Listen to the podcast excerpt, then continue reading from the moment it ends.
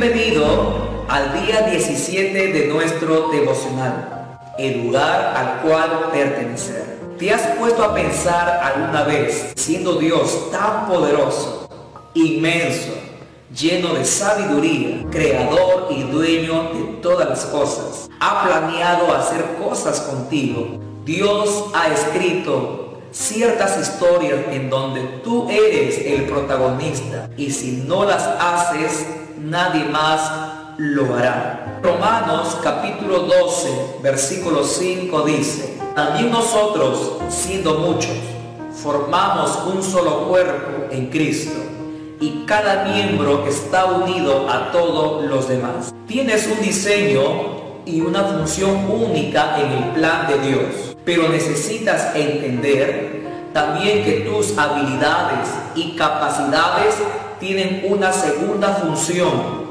Además de desarrollar con Dios el plan personal que tiene para ti, debes ser parte de un propósito colectivo, el de tu cuerpo, el cuerpo de Dios aquí en la tierra. Dios te creó para desempeñar un papel específico pero si no te vinculas a una iglesia viva y local, te perderás de pertenecer a la familia de Él. Algunas ventajas de pertenecer a la familia de Dios son, uno, descubrirás tu papel en la vida mediante tu relación con los demás. Dos, serás identificado como un genuino creyente.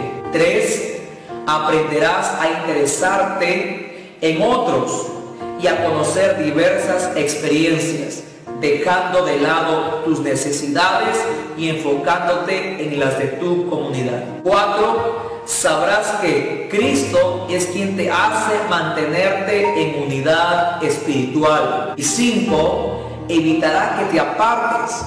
Esto no significa de que te vuelvas inmune a la tentación, pero la vida en comunidad hace que nos protejamos unos a otros. La diferencia entre un asistente y un miembro de la iglesia es el compromiso. Cuando decides creer en Jesús, esa decisión trae salvación. Pero cuando decides pertenecer a una iglesia local, tal decisión genera comunión. Te invito a reflexionar en estos instantes en que eres llamado a pertenecer y no tan solo a creer. Además te presento la siguiente pregunta. ¿El grado de compromiso que tienes con tu iglesia local refleja tu amor y compromiso con la familia de Dios? Que tengas un día bendecido.